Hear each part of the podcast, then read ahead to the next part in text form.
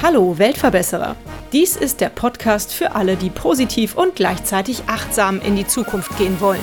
Ein Podcast über Nachhaltigkeit, soziale Projekte und Innovation. Abonniere doch unseren Kanal und verpasse keine weitere Episode des Weltverbesserer Podcasts. Vielen Menschen fehlt heute ein persönlicher Bezug zur Natur. Und es fehlen Orte, an denen Natur erfahren werden kann. Stetige Zunahme von digitaler Arbeit, ständige und eine immer schnellere Verfügbarkeit von Lebensmitteln bis hin zu deren Verschwendung führen zu weiterem Verlust an Nähe zur Natur. Einen nachhaltigen Umgang mit dieser wirkt dies entgegen. Aus diesem Grund hat Felix Burgmann Sinnbar gegründet.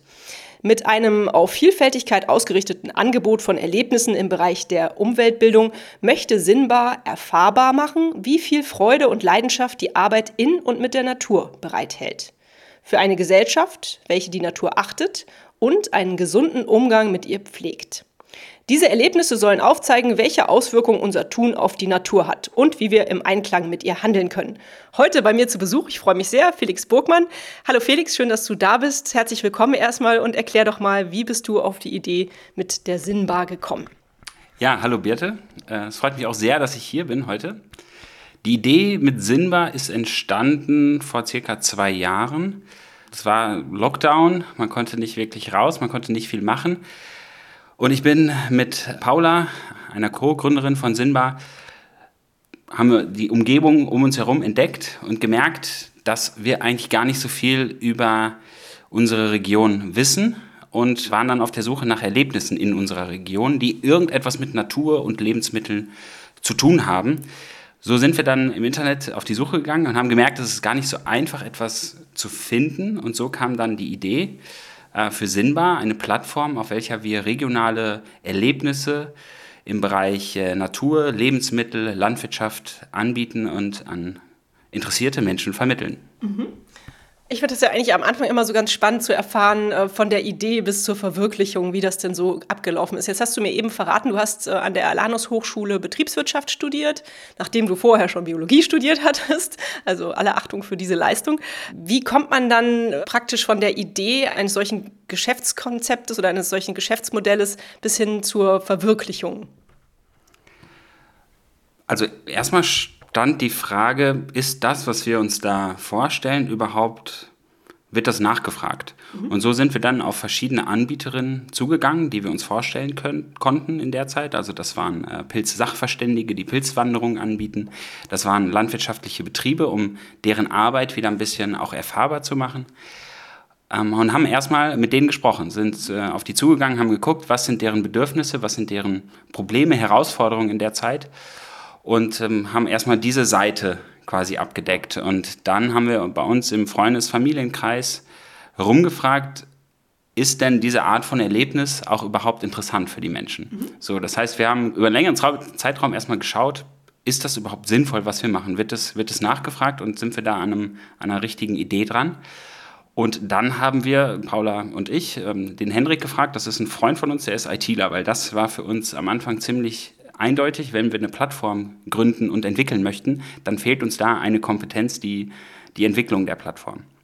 So, und dann haben wir gestartet und ja, am Anfang war es doch sehr herausfordernd, weil wir nichts hatten, was wir zeigen konnten. Das heißt, wir haben immer Luftschlösser aufgebaut, was wir denn äh, machen möchten und konnten dann über einen längeren Zeitraum 15 Anbieterinnen quasi akquirieren, die mit uns starten wollten. Und in der Zwischenzeit hat Hendrik viel entwickelt. Wir haben uns beworben auf ein Stipendium, was wir dann erfolgreich auch bekommen haben.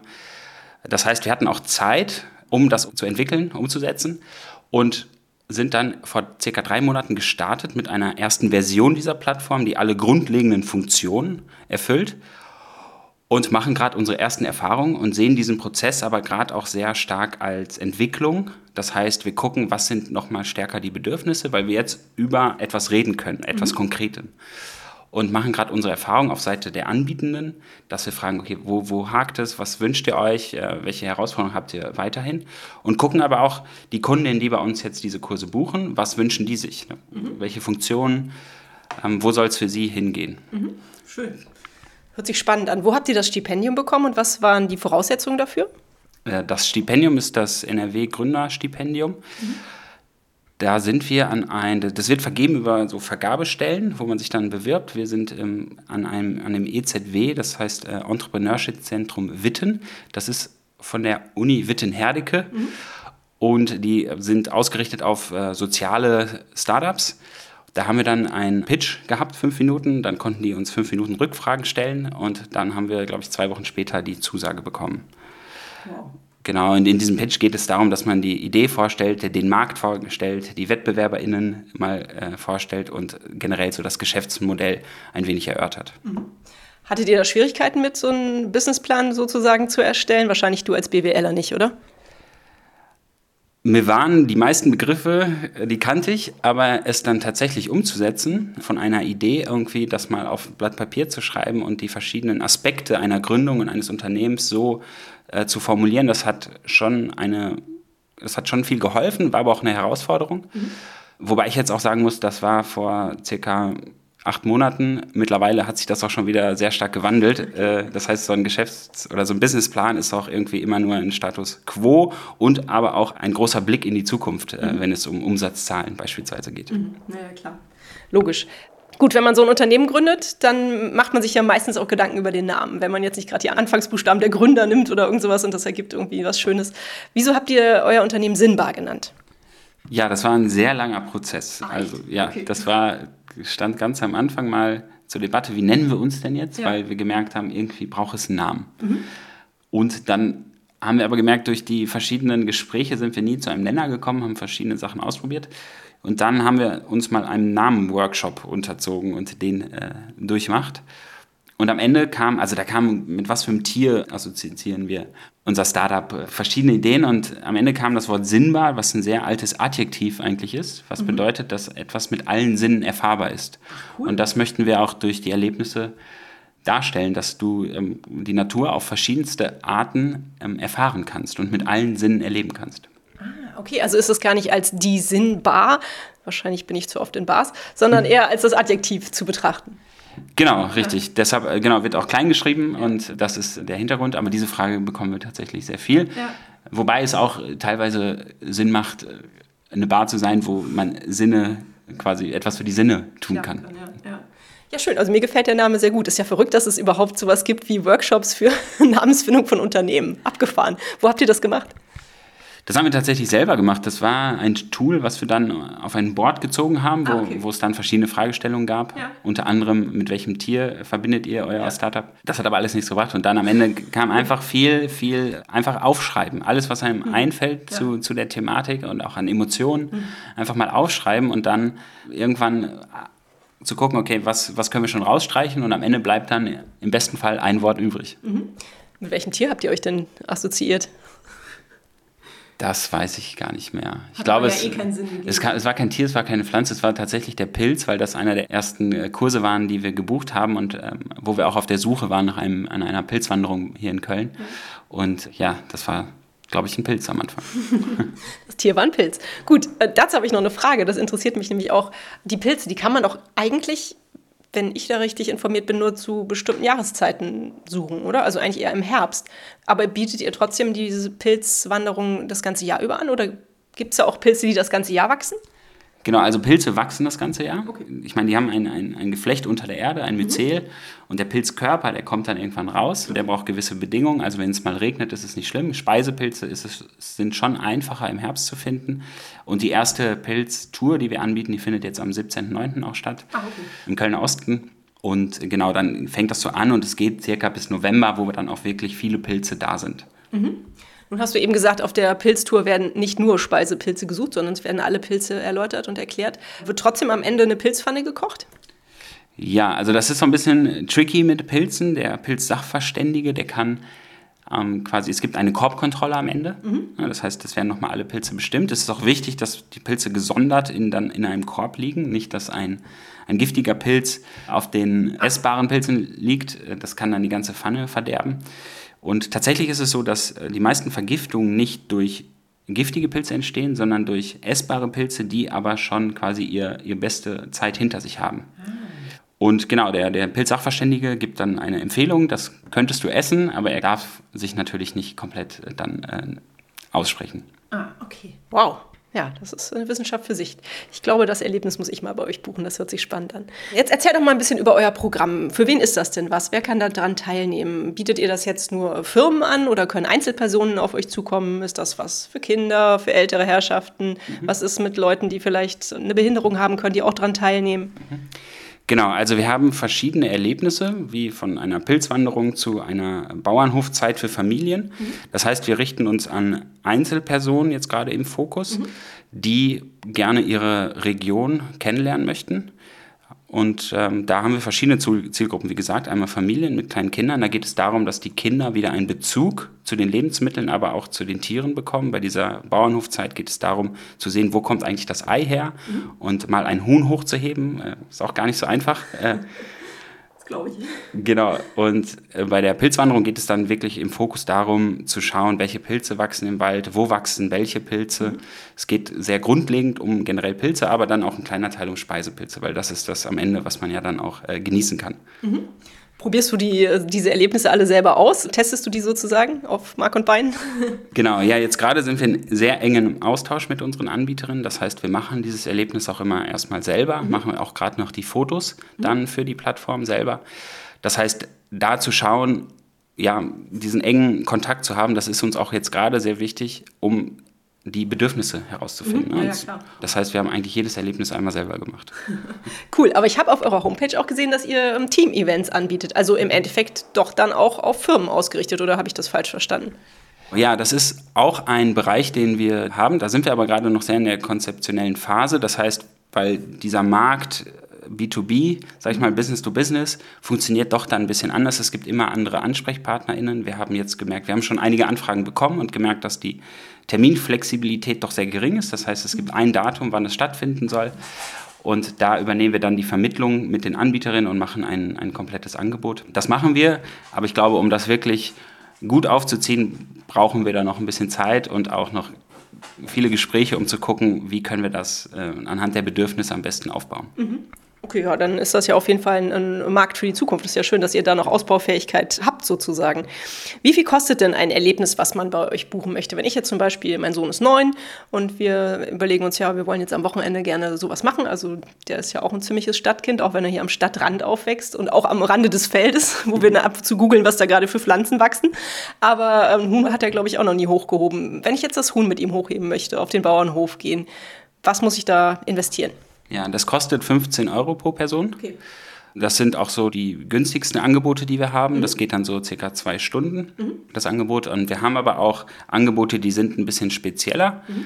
Ähm, zum Beispiel haben wir einen, einen Permakultur-Workshop, der geht dann über acht Stunden, der kostet dann schon 120 Euro. Mhm. Also das ist so die Bandbreite, es kommt so ein bisschen drauf an, ähm, ja, wie lange der Kurs geht und inhaltlich, wie aufwendig ist, ist das auch zu konzipieren für die Anbieterin selber. Und da gibt es auch genug Interessenten für dieses Permakulturangebot. Das äh, hätte mich ja jetzt gar nicht so sofort angesprochen.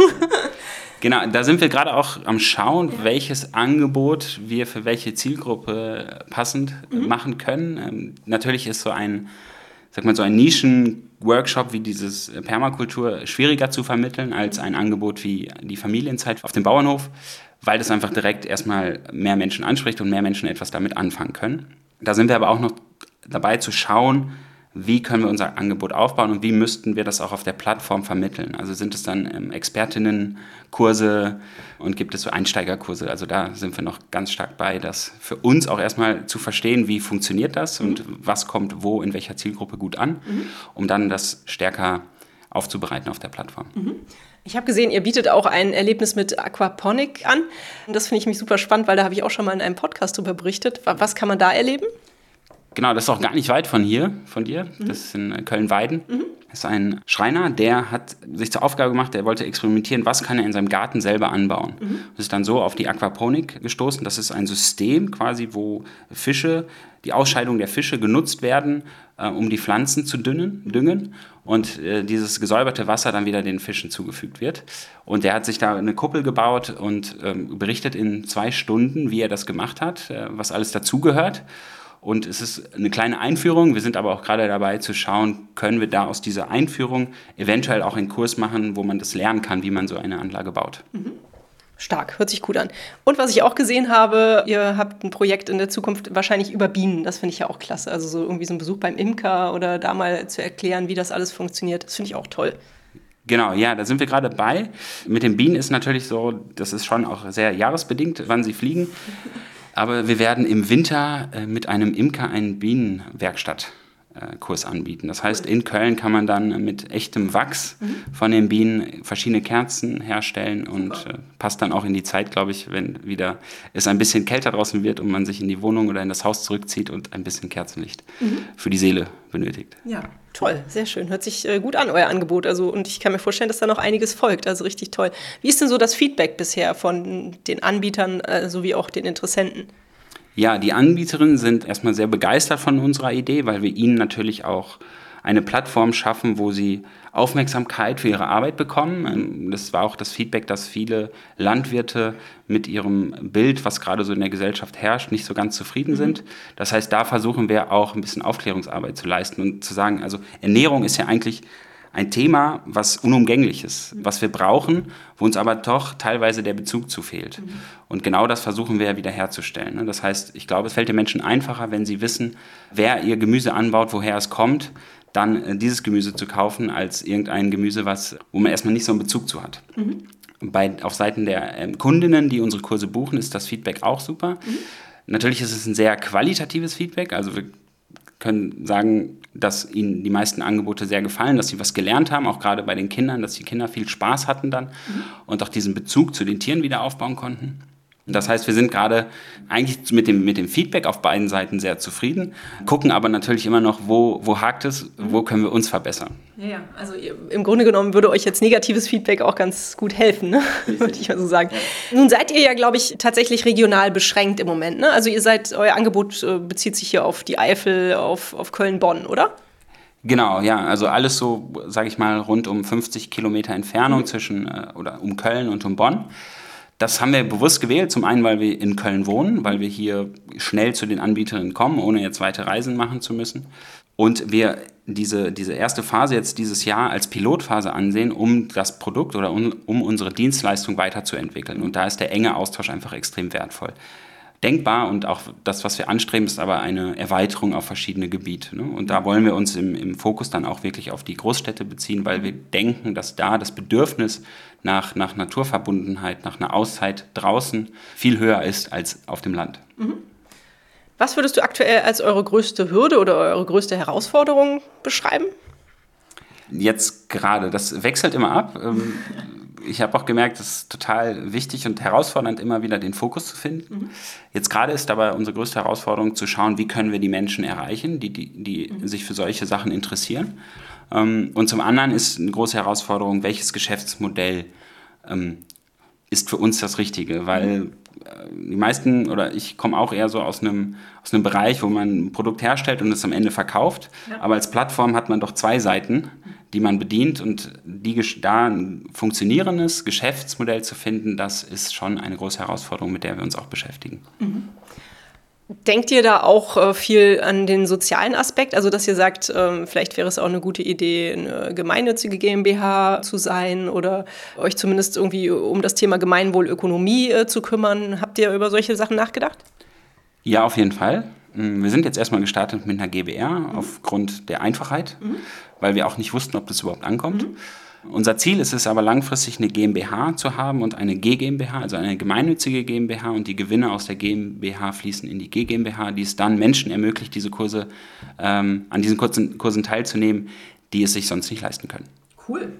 Mensch, stark. Du hast es gerade schon gesagt, also euer Ziel ist im Endeffekt, euch dann tatsächlich vielleicht auch deutschlandweit in den Großstädten zu etablieren und äh, jedem dieses Angebot praktisch zu ermöglichen, daran teilzunehmen. Hast du denn das Gefühl, also eure Vision ist ja, dass ihr denkt, dass die Leute, wenn sie mehr Natur erleben, sich auch naturverbundener fühlen und dann eventuell auch eher sich äh, gegenüber Natur engagieren möchten. Hast du das Gefühl, dass das wirklich so passiert? Ähm, da sprichst du ein weiteres großes Feld an, und zwar das Feld der Wirkungsmessung. Das ja. heißt, wie können wir wirklich sicherstellen, dass unsere Vision mehr Wertschätzung für Natur und Lebensmittel durch die Erlebnisse auch tatsächlich passiert. Mhm. und da, das ist eine sehr qualitative Wirkung, ja. die wir erzielen. Das heißt, wir können nicht sagen, wir haben so und so viel Tonnen CO2 eingespart durch, durch die Erlebnisse. Mhm. Da sind wir aber dabei mit verschiedenen Unternehmen oder auch Organisationen, die sich sehr stark in die, im Bereich der Bildung für nachhaltige Entwicklung einsetzen, mhm. zu schauen, welche Konzepte können wir, können wir nehmen, um unsere Wirkung auch äh, messbar zu machen. Mhm. Da gibt es verschiedene Methoden und das ist aber ein Feld, wo wir uns auch noch äh, stärker mit auseinandersetzen wollen.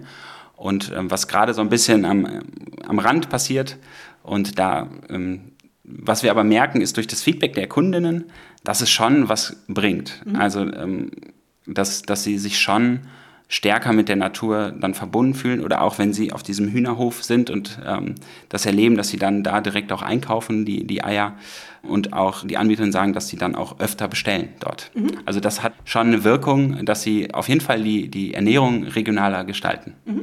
Cool. Ja, das ist ja schon mal ein Erfolg. Alle Achtung.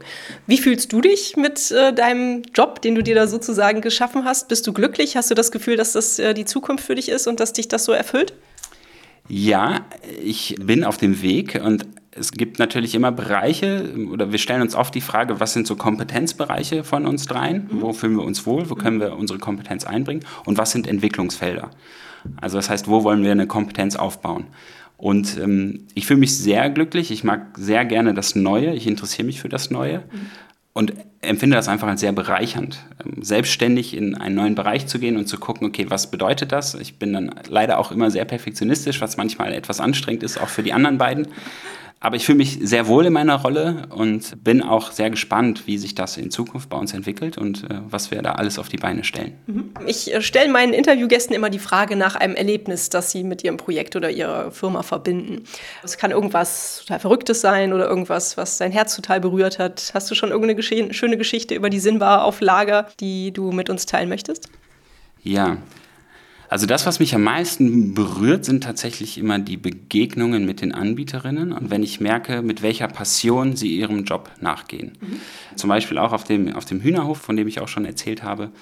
Da habe ich gemerkt, die beschäftigen sich nur nicht, nicht nur mit Hühnern, sondern es geht auch darum, wie können sie ihren Hof nachhaltig gestalten und versuchen verschiedene Konzepte, also zum Beispiel ein Konzept der Agroforestry, also Agroforstwirtschaft. Mhm. Das ist ein Konzept, wo man versucht, eine Fläche auf mehreren Ebenen zu bewirtschaften mhm. und auch mit Tieren im Einklang äh, sind. Und da merke ich, dass das hat keinen monetären Anreiz bei den Menschen, sondern es ist wirklich eine Passion und das berührt mich schon immer sehr und ähm, motiviert mich auch für meine tägliche Arbeit. Was können denn die Zuhörerinnen tun, wenn sie äh, eure Idee toll finden? Wahrscheinlich bei euch ein Erlebnis buchen, oder? Genau, Sie können gerne ein Erlebnis buchen auf unserer Plattform. Ansonsten hilft es uns auch immer immens, wenn äh, die HörerInnen das weiter teilen, die Idee, oder an Freundinnen und Familie schicken. Das sind eigentlich so die, die Punkte, die uns gerade äh, sehr, sehr viel Unterstützung geben. Ja. Also ihr braucht ein bisschen Marketing, was ich ja hoffe, euch hier so ein bisschen auch mitzugeben. Siehst du dich denn als Weltverbesserer? Das ist ein sehr großes Wort. Ähm, ich würde sagen, ich Weltverbesserer noch nicht, weil wir auch erstmal in der Region Köln-Bonn sind. Mhm. Aber teilweise würde ich sagen, ist das vielleicht ein, ein Leitstern, wo, ich, wo wir irgendwann hin möchten äh, mit unserem Unternehmen, ähm, uns aber gerade noch auf dem Weg befinden und das natürlich auch über die Wirkung dann irgendwie aussagen können müssen, ob wir die Welt verbessern mhm. oder nicht. Mhm. Dabei fällt mir ein, dass ihr ja auch eine Führung durch den Kölner Stadtwald macht, glaube ich. Ne? Mhm. Das fand ich zum Beispiel sehr bemerkenswert, weil das ist jetzt für mich gar nicht so unbedingt das, was ich jetzt so mit, ja, natürlich ist das auch Natur, aber es ist ja schon sehr städtische Natur. Aber da kann man auch noch viel über die Natur lernen, wenn man da durchläuft und äh, die richtigen Erklärungen bekommt, oder? Richtig, genau, das macht äh, die Rosi. Die Rosi ist ausgebildet bei dem Peter Wohlleben, der ah. vielleicht einen oder anderen bekannt ist. Und da geht es darum, wie kommunizieren die Bäume, was kann man alles im Wald entdecken mhm. und was steckt eigentlich auch dahinter. Mhm. Und dazu muss man auch sagen, Natur ist immer ein großer Begriff. Die meiste Natur ist tatsächlich Kulturlandschaft, weil sie von uns, von den Menschen kultiviert wurde, was auch äh, seinen Sinn hat. Aber trotzdem gibt, gibt, gibt es gewisse Kulturlandschaft, die sich doch eher wie Natur anfühlt. Mhm. Ja, ja, das stimmt, das ist richtig. Ja, also ich mag den Stadtwald auch total gerne, aber ich habe immer so das Gefühl, das ist schon alles sehr strukturiert da mit dem ganzen Wegesystem, was da kreuz und quer durchgeht. Das hatte ich jetzt gar nicht so direkt mit Natur verbunden. Wie steht es denn bei dir persönlich mit dem Thema Nachhaltigkeit? Inwiefern beschäftigt das, dich das in deinem Alltag? Äh, wie nachhaltig lebst du? Ähm, du bist ja heute schon zum zweiten Mal hier, weil vorletzte Woche warst du hier, da hatte ich gerade Corona und musste dich wieder leider wegschicken, weil ich noch nicht freigetestet war. Äh, du bist mit dem Fahrrad gekommen. Das ist ja immerhin schon mal super. Was machst du noch, um nachhaltig zu leben?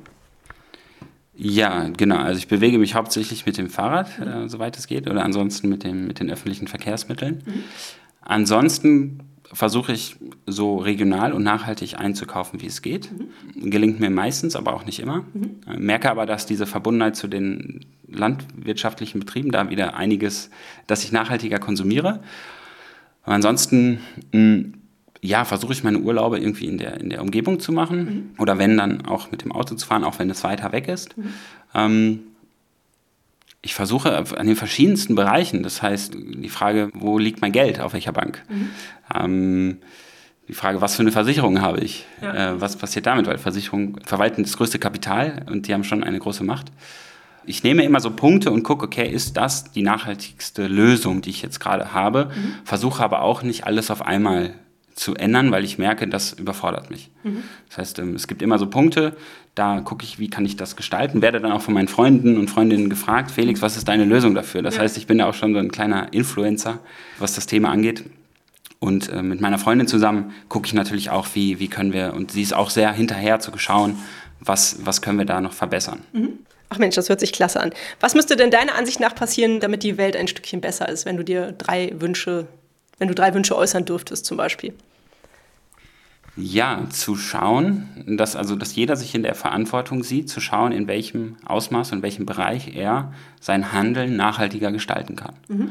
Das kann sein das Banking, das kann aber auch sein der Konsum von Lebensmitteln, es kann das Reisen sein und das kann aber auch vor allen Dingen sein, dass man als Vorreiter für gewisse Bereiche gilt. Und dann merke ich auch, dass gewisse Menschen, die in deinem Umfeld sind, sich das auch fragen, ohne jetzt als mit gehobenem Zeigefinger dazustehen und den Menschen vorzuwerfen, was sie alles schlecht machen, sondern eher zu sagen, okay, ich, mir ist es wichtig, ich gehe den Weg und dadurch beeinflusst du schon dein Umfeld automatisch. Mhm. Ich habe das jetzt gerade neulich festgestellt, da saß ich mit Freundinnen zusammen und wir unterhielten uns an, wegen des Wassermangels, der ja sehr offensichtlich war in den letzten Wochen, darüber, wie oft wir denn eigentlich duschen. Und ich war erschreckt, dass eine Freundin von mir zweimal am Tag duscht, wenn es so heiß ist, weil es sie erfrischt. Und ich dusche nur zweimal die Woche und sie dachte wahrscheinlich so, oh, das ist aber auch interessant. Ich so, ja, es gibt ja auch Waschlappen, ne? also man kann sich auch anders äh, hygienisch sauber halten. Und es war auch ein sehr interessantes Gespräch. Und ich kenne diese Freundin schon seit der Grundschulzeit und über sowas haben wir uns aber nie unterhalten. Und ich finde auch ganz wichtig, dass man einfach auch über solche Dinge spricht. Super. Ja, meine letzte Frage geht immer nach einem Buchtipp. Vielleicht hast du ja einen schönen Buchtipp für uns. Hast du in letzter Zeit irgendwas gelesen, was dich begeistert hat, was dich beeindruckt hat, was du empfehlen magst? Die Bücher sind erhältlich bei booklooker.de, dem Marktplatz für Bücher. Ja, tatsächlich lese ich gerade sehr viele Bücher über Plattformökonomie oh, okay. oder wie man Kundinnenfeedback einholt. Wen es interessiert, äh, mein Buchtipp wäre da der MAM-Test. Da geht es darum, wie man gutes Feedback sich einholen kann. Mhm. Okay. Und wie man die richtigen Fragen stellt. Ah, okay, gut. Also der Mom-Test kommt auf meine Bücherliste. Vielen Dank. Felix, äh, danke, dass du hier warst, dass du zweimal hierher geradelt bist zu mir nach Köln-Löwenich, äh, um mit mir ein Interview zu führen. Du bist ein total sympathischer Kerl. Ich wünsche euch ganz, ganz viel Erfolg für die Sinnbar und, und dass das so läuft, wie ihr euch das wünscht. Danke, dass du hier warst. Ja, vielen Dank, Birte, für die Einladung. Es hat mich auch sehr gefreut, dass es jetzt stattgefunden hat. Äh, ich bin aber auch gerne zweimal hierhin gefahren und äh, ja, bin gespannt, äh, wie es sich entwickelt. Danke. Und euch vielen Dank fürs Zuhören.